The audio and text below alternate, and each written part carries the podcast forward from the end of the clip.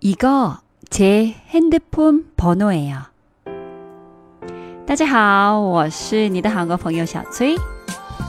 上一节课我教你们怎么在咖啡厅遇到你喜欢的那个人，要怎么搭讪。那今天的话，你在街上遇到你喜欢的人，然后来不及了，没时间，只有几秒的时间跟他沟通的时候，要说哪句话？我告诉你啊。今天我们要学的是。 这是我的手机号码。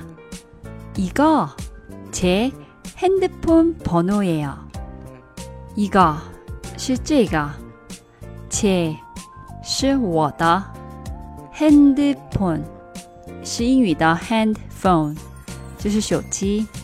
但在美国不这样说的啊，这个是 Konglish，就像 Chinglish 一样，韩国人说的英语就是 Konglish。 在美国说的是要不 mobile phone 或者是 cell phone。 번 호， 是号码，也有是是的意思。这句话的话，不可能刚开始搭讪的时候说的一句话了啊，这应该是最后离开的时候啊，这样的时候用更适合一点。如果你第一句话这样开始就太突然了啊，感觉就怪怪的。我不建议你先问对方。他们的手机号码是多少？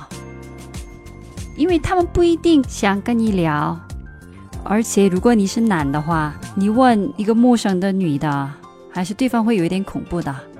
一个陌生的男人突然问我你的电话号码是多少，哦，连我都会觉得恐怖的。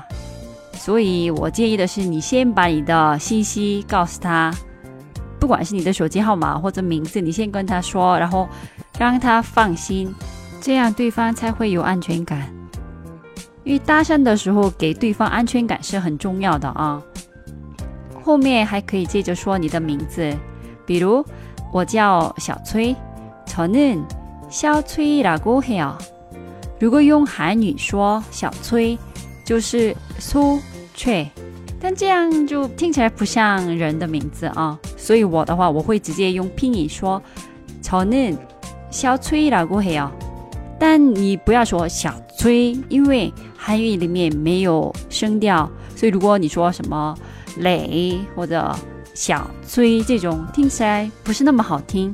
所以不管你的名字的声调是什么，我建议你全部都说一声。저는샤츠라고해 요， 这样听起来很温柔、很亲切。如果你想知道你的好听的韩语名字的话， 你们还可以继续在我的微信公众号活动区留言，我会帮你起你的好听的名字。이거제핸드폰번호예 요。 저는샤츠라고해 요。 后面还有一句话，很重要的一句话，还要说。这句话的话，我下一集再跟你们讲吧。那我们复习一下吧。这个是我的手机号码。이거제 핸드폰번호예요이거제핸드폰번호예요我叫小崔。저는샤츠라고해요저는샤츠라고해요今天的节目就先到这里了。 감사합니다. 수고하셨습니다. 그럼 안녕히 계세요.